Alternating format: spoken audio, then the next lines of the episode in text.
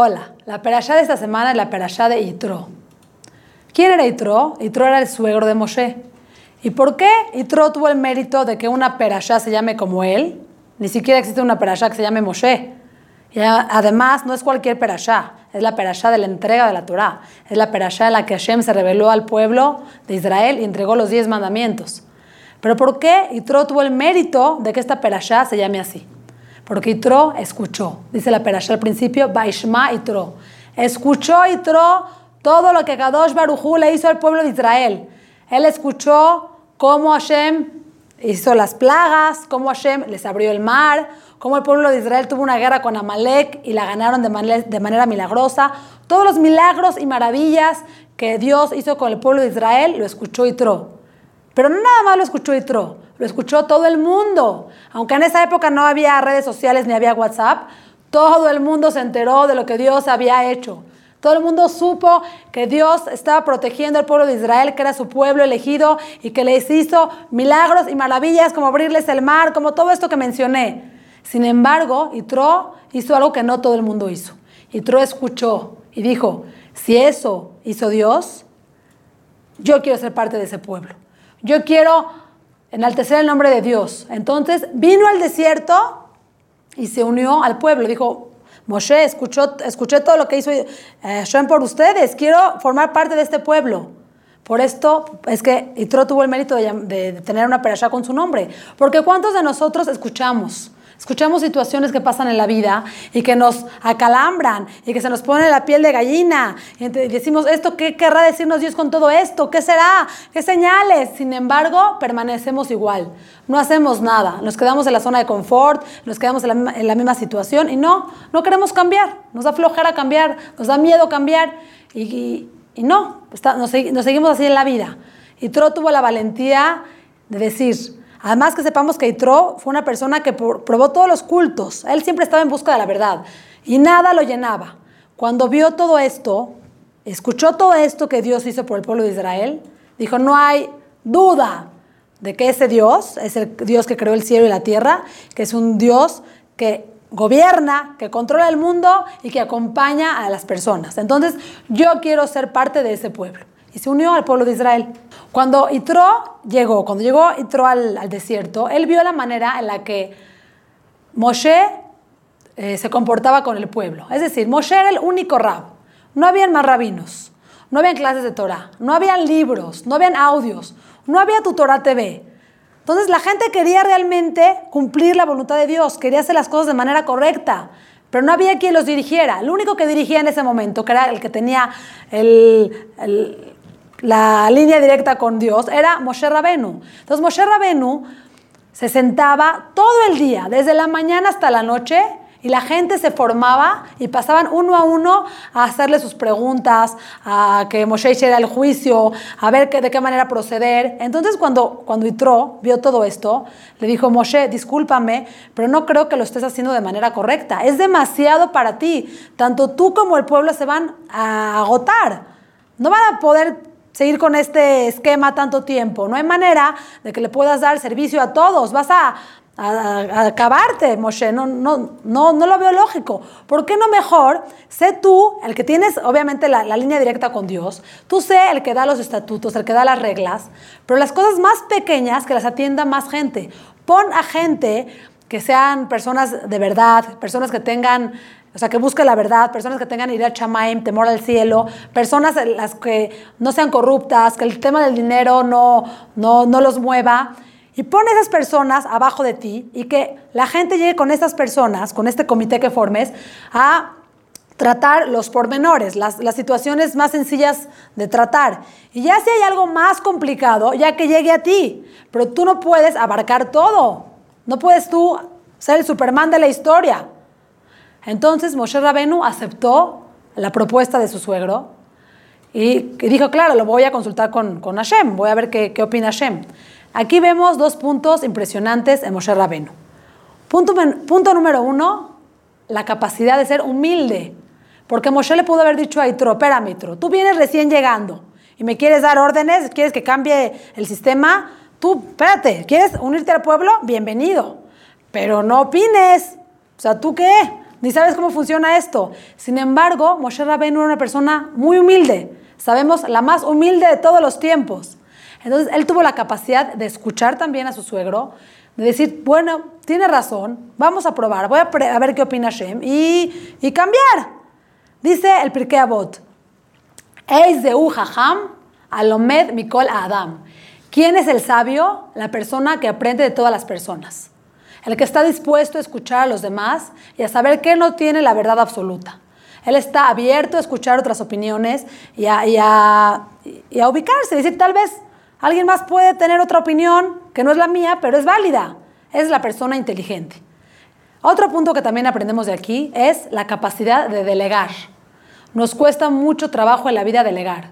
¿Por qué? Porque no tenemos la confianza en los demás. Pensamos que el otro no lo va a hacer como yo. Yo hago las cosas muy bien y si yo delego, todas las cosas no van a salir bien, porque el otro, la verdad, no lo hace como yo. Pero eso, también es falta de humildad. Hay que aprender a delegar, hay que aprender a que no todas las cosas salen exactamente como yo quiero y que mi manera no es la única. Entonces, de esa manera podemos dar la oportunidad a las demás personas que cooperen y que entre todos podemos hacer un trabajo en equipo.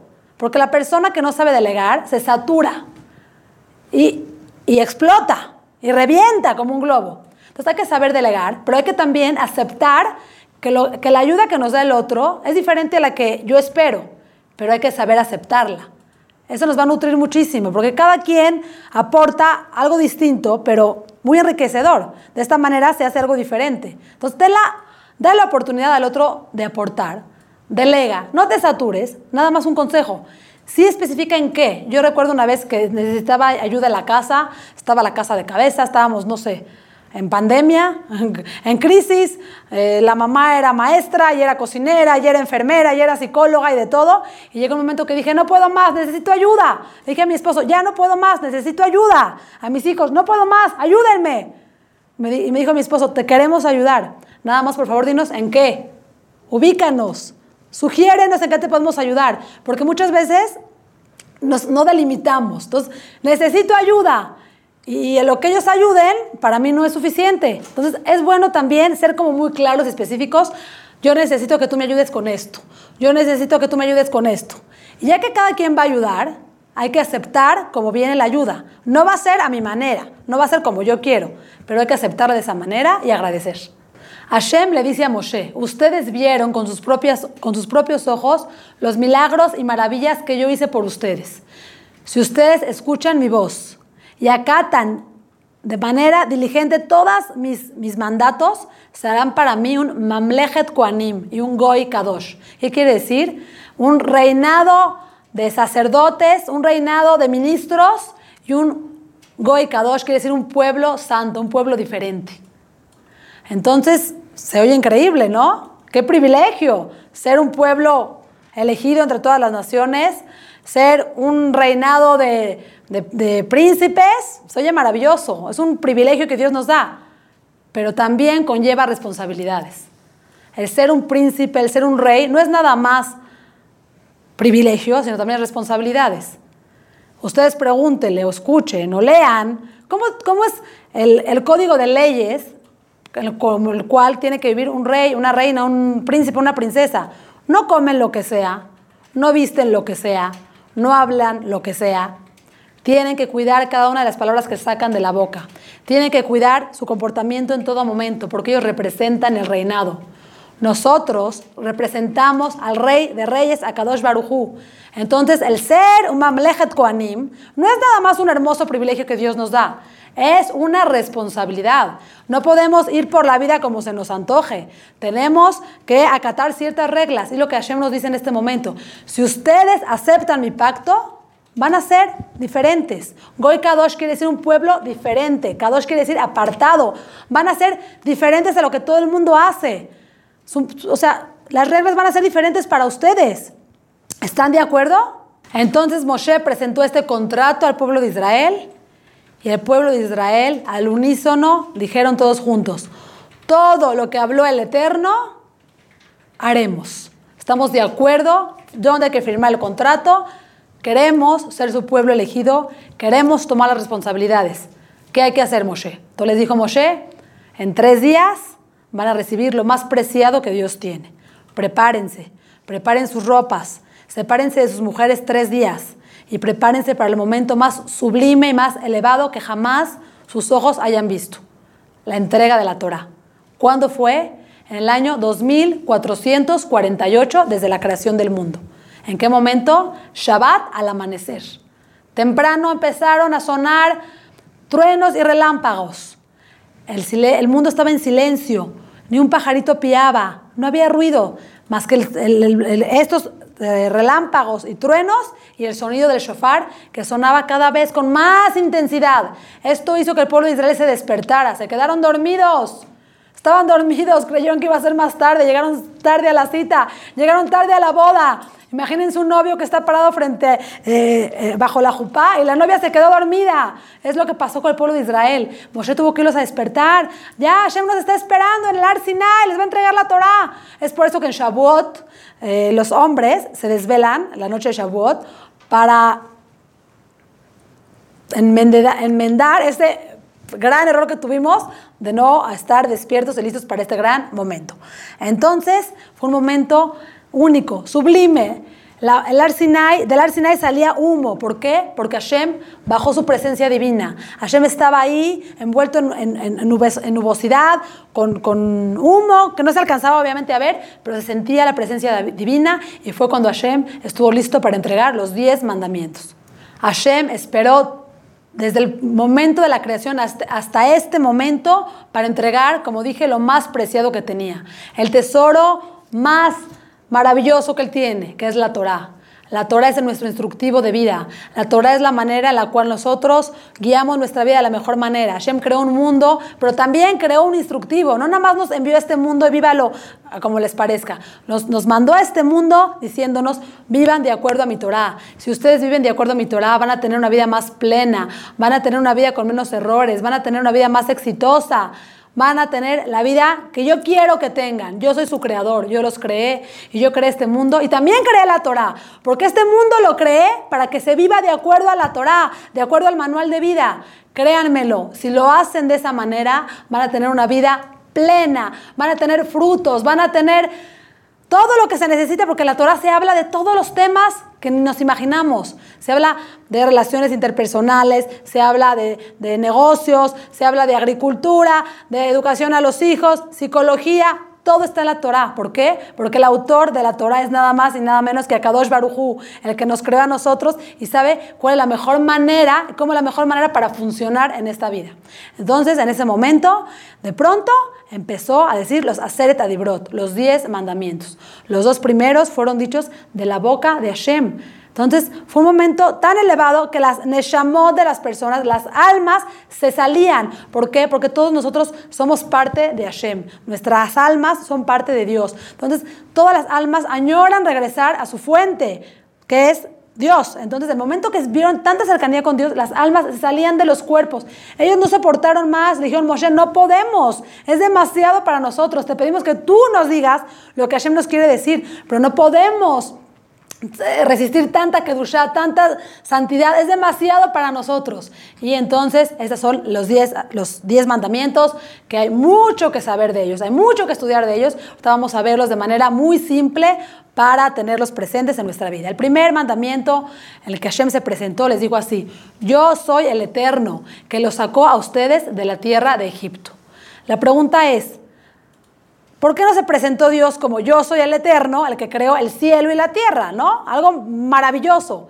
Porque Hashem les quiso decir con esto, yo soy el eterno, yo soy Dios, que claro que creé el cielo y la tierra, los creé a ustedes, pero no los abandoné, los saqué de la tierra de Egipto, es decir, los acompaño, estoy con ustedes, guío sus vidas, soy parte de sus vidas en cada momento y momento. Entonces, esto nos da a entender que Hashem está con nosotros en cada momento, en cada instante. Es un, es un Dios vivo, es un Dios al que, al que tenemos aquí cerca. Dicen, dicen los niños chiquitos, ¿dónde está Hashem? ¿Está en el cielo? No, Hashem está en todas partes.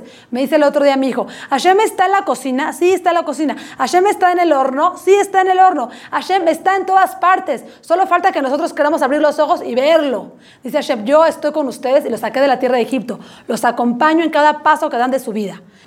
El segundo mandamiento es, no harás Dios de las cosas que, la gente hace en Dios. A veces lo traducimos erróneamente, no tendrás dioses ajenos. Pues no hay más dioses que Él. Es obvio que no, no, no, no hay competencia para Hashem. ¿Qué nos dice Hashem? No hagas Dios a las cosas que, la gente piensa que es Dios. Por ejemplo, hay gente que su fin último en la vida es tener dinero. Entonces, para esa persona, el Dios es el dinero. Hay gente que, que su fin último en la vida es, son los deportes, son aficionados a los deportes y sueñan con deportes y comen deportes y viven deportes. Bueno, para ellos Dios es el deporte.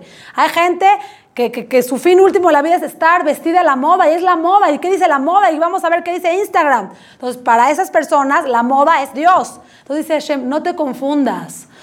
No, no te vayas por, por, por ideologías o situaciones que no te van a dejar nada, que te van a dejar vacío en la vida. Se vale un poquito de todo, vivimos en un mundo material, pero que ese no sea tu fin último en la vida. No vale la pena que gastes tu vida en esto. El tercer mandamiento es no jurar en vano. Si, tú, si tu palabra vale, no necesitas bajar a Dios a tu nivel. Es decir, lo que estoy diciendo es tan verdadero como decir que Dios existe. Esto es absurdo. Si tú eres una persona de palabra, no necesitas poner a Dios en todo esto. Es no jurar en vano. No pongas el nombre de Dios para cualquier cosa. Número cuatro, sorpresa para muchos, santificar el Shabbat. Sí, Shabbat es el cuarto mandamiento. Dice Hashem, para mí Shabbat es es el sello y es la unión y es el vínculo que tengo con el pueblo de Israel. Entonces, yo necesito que ustedes cuiden Shabbat, es el cuarto mandamiento. Después de que Hashem habla de, de no tener otros dioses, de no, de no jurar en vano, de que Él es el único Dios, lo que viene es Shabbat. Shabbat es lo que nos distingue, es lo que nos conecta con Dios. Shabbat es Mekora Berajá. Shabbat es el- la fuente de la, bara- de la Berajá. ¿Qué significa respetar Shabbat? No significa, como muchos erróneamente creemos, voy a, voy a descansar, porque así como Hashem se cansó de crear el mundo y descansó el Shabbat, yo también me canso toda la semana, entonces en Shabbat descanso. Hashem no se cansa, ni no se cansó, ni nada que ver con eso. Es, es algo más profundo. Nosotros durante la semana creemos que somos creadores. Porque entonces pensamos que las cosas salen porque nosotros las hacemos. Entonces, ese negocio me salió porque yo hice esa llamada. Y me va muy bien porque yo tengo buenos contactos. Y todo lo que pasa es por lo que yo hago. Entonces dice Hashem, ¿sabes qué? Un día dedícamelo a mí. Un día, que es el día espiritual de tu semana. Un día deja de hacer para que te des cuenta, por lo menos un día, que el que hace todo soy yo. Tú haces como que haces. Y tú le echas ganas. Pero para que todo te salga es porque yo lo apruebo desde aquí arriba. Entonces, un día a la semana le damos la capacidad a Shem y nos damos la capacidad a nosotros de darnos cuenta que todo lo que pasa es porque Él quiere, que Él controla el mundo. Es un día de dejar de hacer y comenzar a hacer. Shabbat es una maravilla. Hay que probarlo genuinamente, hay que hacerlo de acuerdo a sus alajot, no como a nosotros nos, nos parece que hay que ser. Yo respeto Shabbat a mi manera. Yo veo series todo el día. Bueno, no prendo yo la tele, alguien me la prende, pero veo series todo el día o yo descanso todo el día. Eso no es Shabbat. Shabbat tiene un, un ritual que hay que cumplir. Y la persona que lo hace de manera genuina, después de unos cuantos Shabbatot, no lo puede dejar de cualquier edad, aún niños, niñas, jovencitos, añoran Shabbat. Uno podría decir, pobrecitos, los tienen encerrados todo el sábado en su casa. No, pobrecitos, ellos añoran que llegue Shabbat, porque es el día que se conectan con ellos mismos, es el día que cesan de la tecnología, que cesan de estar haciendo y, paran los, pendientes, se conectan con su familia, que tienen un momento de, de, de espiritualidad, de intimidad con Dios. Es el día más maravilloso de la semana. No dejes de hacerlo. Además, Hashem nos los exige y nos los pide en sus diez mandamientos. El quinto mandamiento es honra a tu padre y a tu madre. Aquí hay algo extraño, porque sabemos que son diez mandamientos. Son cinco de nosotros con Dios y cinco de nosotros con el prójimo. Entonces, ¿qué hace este mandamiento, que es respetar a los papás, de este lado, donde estamos hablando puras cosas con Dios? Hay algo maravilloso. Sabemos que hay tres socios en la creación de la persona, papá, mamá y Hashem. Entonces dice Hashem, si tú no eres capaz de respetar a mis socios, que son tus papás, con todo y todo que los ves, que ves el esfuerzo que hacen, que vives con ellos, y no eres capaz de respetarlos, ¿cómo pretendo que me respetes a mí que a mí no me ves? Prerequisito para respetar a Kadosh Baruj hay que respetar a nuestros papás. Nuestros papás nos dan la vida, nos dieron la vida y, se, y nos dan constantemente. Entonces la Torah nos obliga a respetar a nuestros papás para tener ese akarata top, para ser agradecidos con personas físicas que vemos Y solo así podemos llegar a ser algún día agradecidos con Dios. Luego pasamos a la siguiente, a las otras tablas que son de las relaciones interpersonales. Pero antes hay algo importante que quiero recalcar. Una persona que no tiene clara esta parte, la primer, las primeras cinco reglas, es difícil que pueda hacer las otras cinco. Porque cuando uno no vive con ese temor al, al cielo, con ese temor a Dios, entendiendo que como dijo, desde, la primer, desde el primer mandamiento, yo soy Dios que te saqué de la tierra de Egipto, yo te superviso, yo estoy contigo momento a momento, cuando uno no tiene ese temor al cielo de entender que todo lo que yo haga, Hashem está conmigo y Hashem lo ve, aunque yo crea que nadie lo está viendo, si no tengo esa premisa en mi vida, es difícil que pueda cumplir lo otro que es no matar, no robar, no, no cometer adulterio, porque entonces yo creo que nadie me ve, nadie me supervisa, yo hago lo que quiero con mi vida, entonces no hay manera. Entonces hay que tener primero claro y internalizar esta parte de Hashem, tener una relación profunda con Él y ya luego puedo pasar a la segunda parte, que es igual de importante, por supuesto. Entonces el sexto mandamiento dice, no matarás. Obviamente nos referimos a no matar, porque ¿quién puede decidir sobre la vida de otro? ¿Quién puede decir, esta persona, qué doctor puede tener el valor de decir, a esta persona la, la desconecto ya porque necesito la cama para otro paciente? ¿Cómo un doctor puede decidir hasta cuándo tiene que vivir una persona? Eso solamente lo decide Kadosh Barujú. Séptimo, séptimo mandamiento, no cometer adulterio. Y esto, bueno, se entiende, ¿no? La persona que no es capaz de ser fiel a su pareja, pues no, es, no va a ser fiel con nadie más. Seguro matas, seguro robas y seguro no respetas a Dios. Lo primero es lo primero. Octavo mandamiento, no robarás. No robar, obviamente entendiendo que, que que cada quien lo que tiene, cada quien lo que le corresponde, y que, que, si es mío, Dios me lo va a dar de alguna manera, y si no me corresponde, aunque yo lo quiera adquirir, no va a ser mío. Y también dice Rashi, aquí se refiere a no robar personas, no, no secuestrar personas. Noveno mandamiento dice, no expresar un falso testimonio. ¿De qué nos sirve hablar mal de los demás? ¿Qué ganamos? Aquí entra el, tema de la Shonara, hablar mal de los demás. ¿Qué ganamos con expresarnos mal de los demás, con dar testimonios falsos de los demás? ¿En qué? ¿Por qué? Eso es maldad. Dice Hashem, no hables mal de los demás y punto. Y el décimo mandamiento dice así, dice, no codiciarás la casa de tu prójimo, ni a su mujer, ni a su siervo, ni a su criada, ni a su toro, ni, a su asno, ni todo lo que tenga tu prójimo. Aquí hay una pregunta. Ya me estás diciendo ni la casa, ni la mujer, ni el asno, ya me estás diciendo todo. ¿Por qué otra vez? O sea, sabemos que la, que la Torah, cada palabra está medida, no hay palabras de más ni palabras de menos. Cada palabra tiene un significado. Entonces, ¿por qué dice y todo lo que tenga tu prójimo? Aquí hay una explicación hermosa. Muchas veces envidiamos lo que tiene el otro porque magnificamos lo que aparentemente es positivo del otro. Por ejemplo, wow, yo quisiera tener una casa como la de mi amiga. ¿Qué casa? Ah, pero tú no sabes que para tener esa casa se necesitas tener mucha gente que te ayude a limpiarla, y necesitas pagar tanto de mantenimiento, necesitas tener un estatus que a lo mejor no quieres tener y tener que quedar bien con gente que a lo mejor y asistir a, eventos que no... O sea, todo tiene su paquetito atrás. Ah, yo quisiera tener ese esposo. Ah, pero para tener ese esposo se ve increíble tener un esposo así, pero tienes que ser una, tendrías que ser una esposa súper dedicada a él y darle muchísimo honor porque es lo que él necesita y es tan guapo que todas las mujeres lo voltean a ver. O sea, cada situación tiene su paquetito. Nosotros nos, fijamos en lo que aparentemente es bonito, pero que sepamos. También la persona que tiene una bonita casa y tiene un excelente esposo y tiene el mejor burro que hoy en día son coches, también tienen sus retos y sus, dificultades y sus desafíos. Entonces dice Hashem, cuando te fijes en el otro y envidias al otro, también envidia su parte no positiva. O sea, no nada más te enfoques en lo que aparentemente es positiva, porque todos tenemos desafíos y todos tenemos retos y no todo lo que brilla es oro. Entonces, cuando te fijes en el otro, también, a ver, fíjate en su paquetito y te aseguro que dirías, no, gracias Hashem, yo me quedo con el mío. Cada quien con el suyo, porque cada quien está diseñado y Hashem nos mandó a este mundo con las herramientas necesarias para tu realidad, no la realidad del otro. Cuando uno está viendo lo del otro, deja de valorar lo que tiene, deja de, de disfrutar y agradecer las bendiciones que están en su vida. Entonces, no dejemos pasar esta oportunidad de bendecir, agradecer por lo que sí tenemos. Y esta es solamente el inicio. Hashem dio los diez mandamientos, más adelante habla de toda la entrega de la Torah, todos los rituales, todos los, todas las mishpatim, hukim que tenemos en nuestra Torah, que nos hace ser una, un pueblo santo, un pueblo de, de príncipes, que como dijimos tiene sus privilegios, pero también tiene sus responsabilidades. Baruch, Hashem, que nos eligió y decimos todas las mañanas, gracias Hashem que nos, entre- que nos elegiste entre todos, todos tus pueblos nos entregaste la Torah. Gracias Hashem por tu maravillosa Torah.